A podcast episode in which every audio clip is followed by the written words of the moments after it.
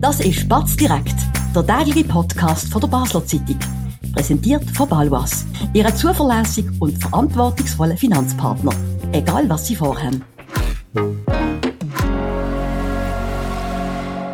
Herzlich willkommen bei der Premiere von Batz direkt, einem neuen täglichen Podcast von der Basler Zeitung. Ab heute sind wir von Montag bis Freitag auf Sendung und besprechen die wichtigsten Themen aus der Region, respektive wir besprechen sie aus der regionalen Warte. Immer am 5 Uhr auf der Website, unserer App und überall, wo es Podcasts gibt. Natürlich, bevor wir dann in Media Res gehen, Feedback ist jederzeit erwünscht, können kommentieren in der Kommentarspalte oder auch eine Mail schreiben an podcast.batz.ch. Freuen würden wir uns natürlich auch, wenn Sie uns abonnieren und gut bewerten. Jetzt hoffen wir, dass äh, Ihnen, unseren Zuhörern, das Gefäß auch wird Freude machen. Ich freue mich auf jeden Fall unglaublich. Wir haben das lang geplant. Heute im Studio am Aschenplatz bin ich, der Sebastian Brielmann und die stellvertretende Chefredaktorin von der BATS, Nina Jecker. Ciao Nina. Sali Sebastian. Ich freue mich sehr, dass ich hier bei der Premiere von Batz Direkt darf dabei sein. Und noch mehr freue ich mich natürlich, dass wir Ihnen jetzt mit diesem äh, Podcast ein neues journalistisches Angebot können offerieren. Sebastian, erzähl doch du gerade mal, was man von Batz Direkt darf erwarten Gut, wir haben gemerkt, dass so viel passiert in der Region oder Sachen auch in, im Land oder auf der Welt passieren, wo, wo bei uns äh, zu reden gibt. Wir sind ja eine sehr internationale Stadt und das wollen wir vertiefen, gewisse eigene Geschichten, gewisse andere Geschichten, sei es jetzt Politik, Gesellschaft, Kultur, Wirtschaft, FCB, Ojemine, ist alles völlig egal.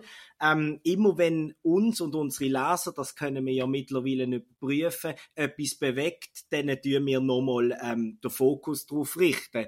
Und jetzt fangen wir vielleicht gerade an mit der Hitze alle bewegt das. Heute beim Mittag habe ich das auch gehört. Die einen fluchen, die anderen finden es sensationell. Wie geht es eigentlich dir, wenn es so heiß ist, Nina? Ich persönlich leide nicht unter der Hitze. Also ich weiß noch, vor 20 Jahren, der Hitzesommer 2003, habe ich auch sensationell gefunden. Ich kenne aber viele Leute, die in der Leistung oder auch gesundheitlich eingeschränkt sind und wir müssen auch offen sagen, wir haben hier eine klimatisierte Redaktion. Gott sei Dank, ja. Was Schaffen natürlich viel angenehmer macht.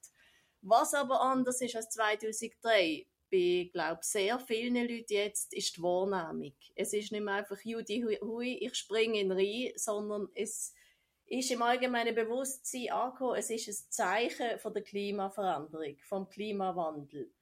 Und dann ist bei vielen Leuten die Möglichkeit nicht mehr, dass sie es einfach so genießen, sondern sie stellen sich die Frage, und was jetzt? Was kommt als nächstes? Wenn haben wir 40 Grad den ganzen Sommer?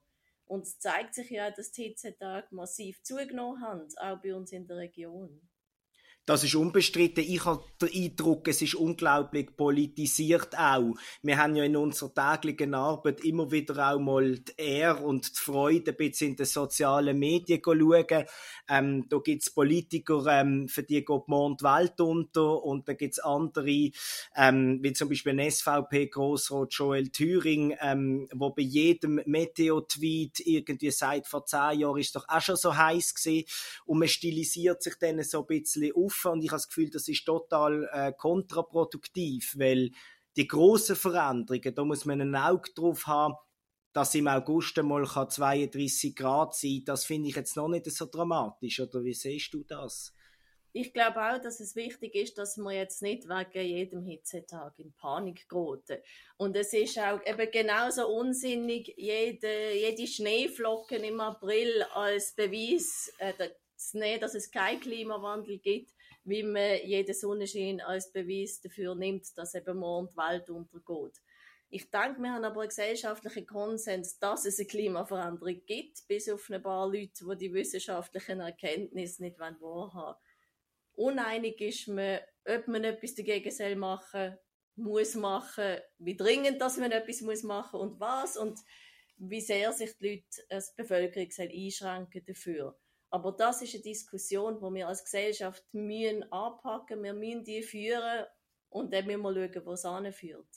Da bin ich einverstanden. Und ich finde, selbstkritisch darf man sagen, wenn ich so täglich Zeitung lese, es ist mir manchmal auch ein bisschen too much, zu schlimm, etc.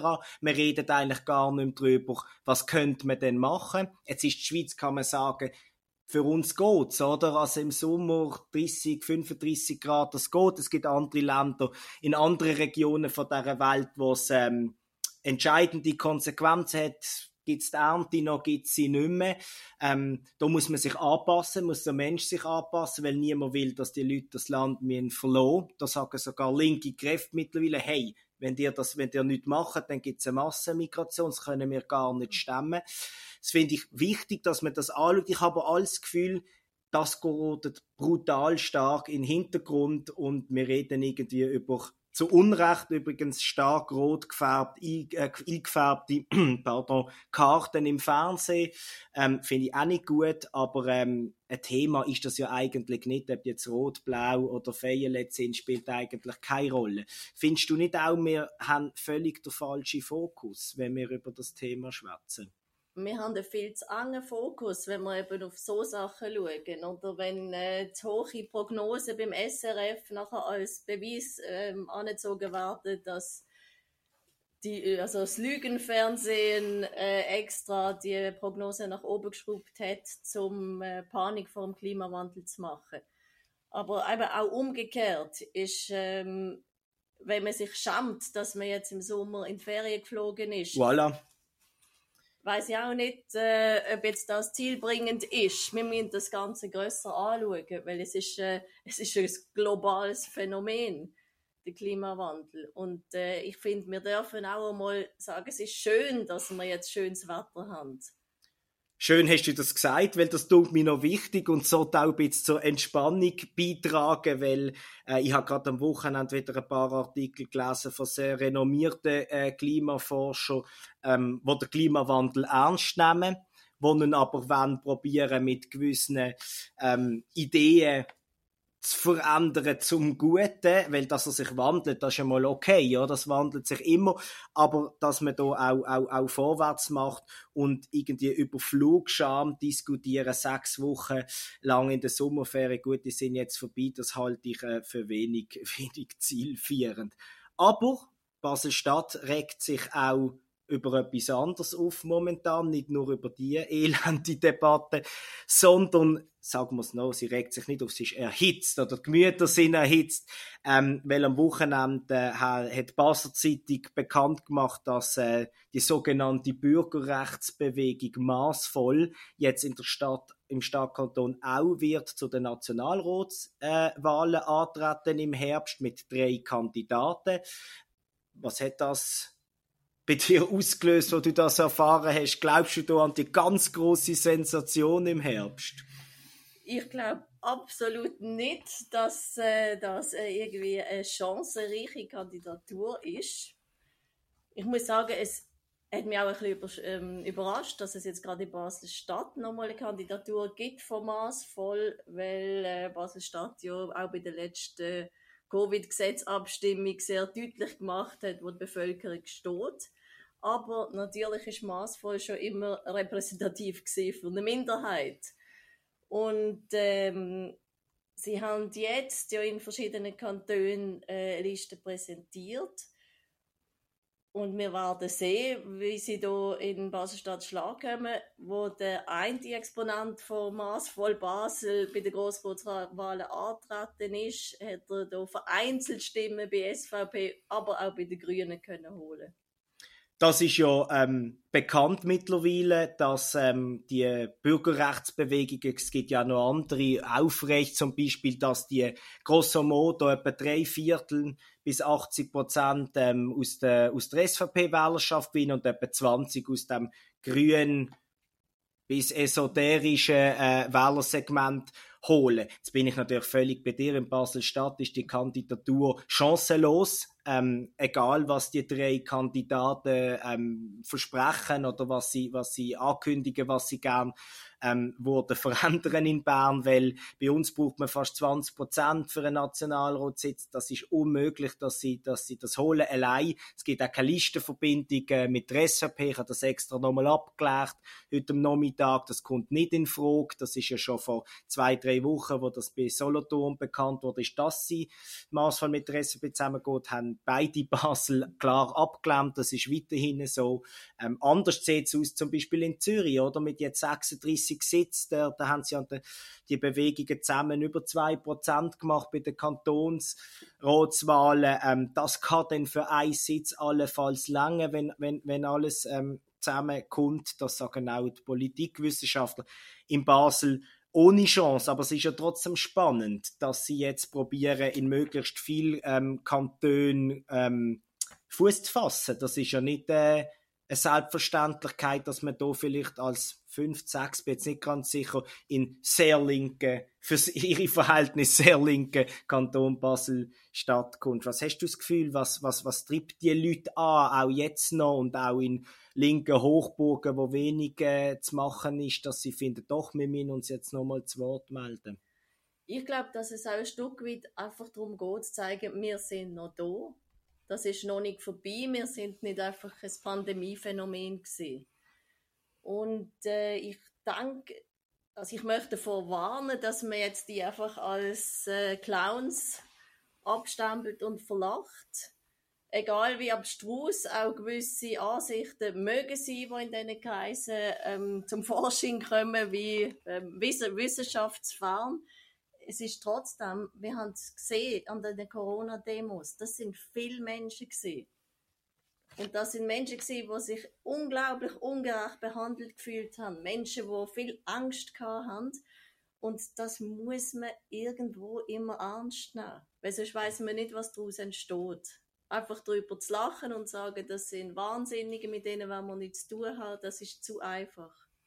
Ja, und das gibt ihnen, glaube ich, auch Auftrieb. Äh, Auftrieb. Das, das merkt man auch. Sie werden sehr stark ähm, beschimpft in den sozialen Medien. Ähm, es kommt ist ein das gleiche Niveau wie das, was eigentlich sollte kritisiert werden, wenn es irgendwie verschwörungstheoretisch wird, was es unbestritten in, in Teilen wird. Was mich ähm, so fasziniert im, im weitesten Sinn als Journalist bei dieser Bewegung, wo ja vor allem von Nicola Arimoldi ähm, gegründet und, und worden ist und prägt wird, ist, dass ja gewisse Kritikpunkte, die er gerade an diesen Corona-Massnahmen ähm, geäussert hat, ja durchaus eine Berechtigung haben, um sie zu diskutieren und zweitens ein Publikum gefunden haben. Ich meine, die zweite und die dritte Covid-Gesetzabstimmung, wo sehr klar alle drei ausgegangen sind mit je rund 40 Prozent nur Ja-Anteil, also oder Nein-Anteil, je nachdem, ähm, wie, man, wie, man, wie man die Frage stellt, ähm, sind zwei, die letzten zweimal sind die Jungen zum Beispiel dagegen gewesen, bis und mit 34.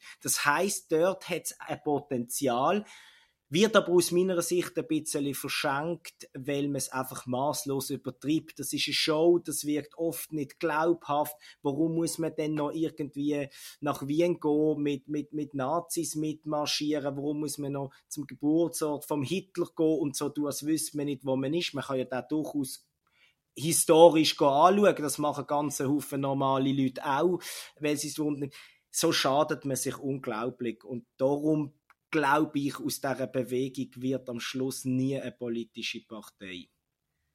Du hast ja selber den Nicola Arimoldi von einem Interview mal getroffen. Wie hast denn du ihn erlebt? Also ich habe ihn getroffen vor etwa zweieinhalb Jahren, ähm, äh, in der Mitte von der Pandemie.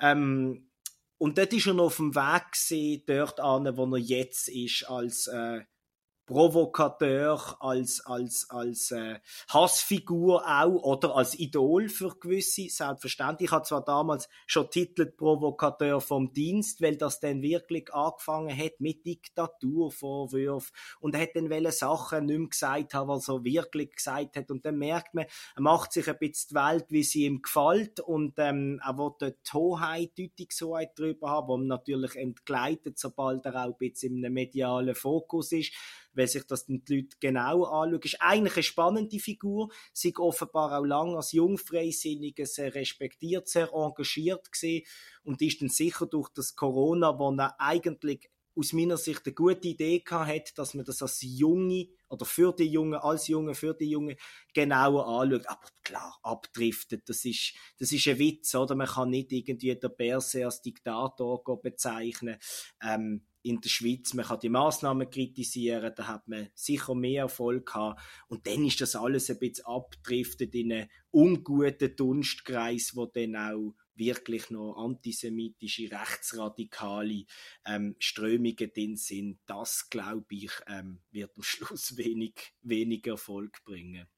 Es ist ja auch das, was in äh, bei, bei Corona Skeptiker und Skeptikerinnen ähm, auch teilweise viel Sympathie gekostet hat, dass es eben so abdriftet ist, weil grundsätzlich hat es schon auch einen grossen Anteil von Menschen in der Schweiz, die mit gewissen Massnahmen nicht einverstanden sind. Und rückblickend kann man auch sagen, vielleicht hat man bei, bei einzelnen Punkten übertrieben. Ich habe auch mal ein Interview gemacht mit einem Mann, der sich aus Angst nicht hat impfen lassen und da ist dann haben wir den ernst genommen gehabt? Weil er hat Angst gehabt, hat man ihm das zugestanden, weniger oder in gewissen Phasen von der Pandemie? Eben nicht, wir haben das fast ausgeloten, der Punkt, wo man sagt, hey, wir nehmen eure Angst ernst, mhm. sondern sind sehr schnell auch gesellschaftlich ins Verurteilen gekommen, wo wir gesagt haben, ihr bringt die anderen um und ihr sollt kein Intensivbett mehr kriegen das ist, das ist dort auch von der anderen Seite aus Angst passiert, aber letztendlich, da haben wir gesagt, das hat ihn halt schon auch skeptisch gemacht, was Gesellschaft angeht. Dass er als Ungeimpfter plötzlich der Böse ist. Absolut, nein, das ist unbestritten. Und dann sind wir wieder beim vorherigen Thema. Das sind dann die Leutisten, die sich gegenseitig aufschaukeln, anstacheln. Und das ist sicher eine ungesunde, eine ungesunde Entwicklung es gibt von diesen drei Kandidaten, sind die zwei anderen, also von dem, der nicht für den Grossrot kandidiert hat, der schon ein bisschen politische Erfahrung hat, sind zwei ganz junge Menschen, 20 und 22. Äh, wir haben jetzt angefragt, ob sie würden, ähm, zu einem Porträt zur Verfügung stehen, was sie eben umtreibt, warum sie ausgerechnet in Basel-Stadt ohne reelle Wahlchancen. Das geht ja anderen etablierten Parteien nicht anders, trotzdem, äh, wenn, wenn, wenn antreten. Äh, wir halten sie hier auf dem Laufenden. Das ist es für die erste Folge Batz direkt. Wir sehen uns morgen wieder, oder wir hören uns morgen wieder am 5. Wir hoffen, es hat euch gefallen. Ihr könnt uns abonnieren auf überall, wo es Podcasts gibt oder natürlich auf der Website hören, im App hören. Ab jetzt jeden Tag am 5. Uhr vom Montag bis Freitag. Bis morgen. Tschüss zusammen. Das war Spatz direkt, der tägliche Podcast von der Basler Zeitung. Vom Montag bis Freitag immer am 5. Uhr oben auf batz.ch. In der App und überall, was Podcasts gibt.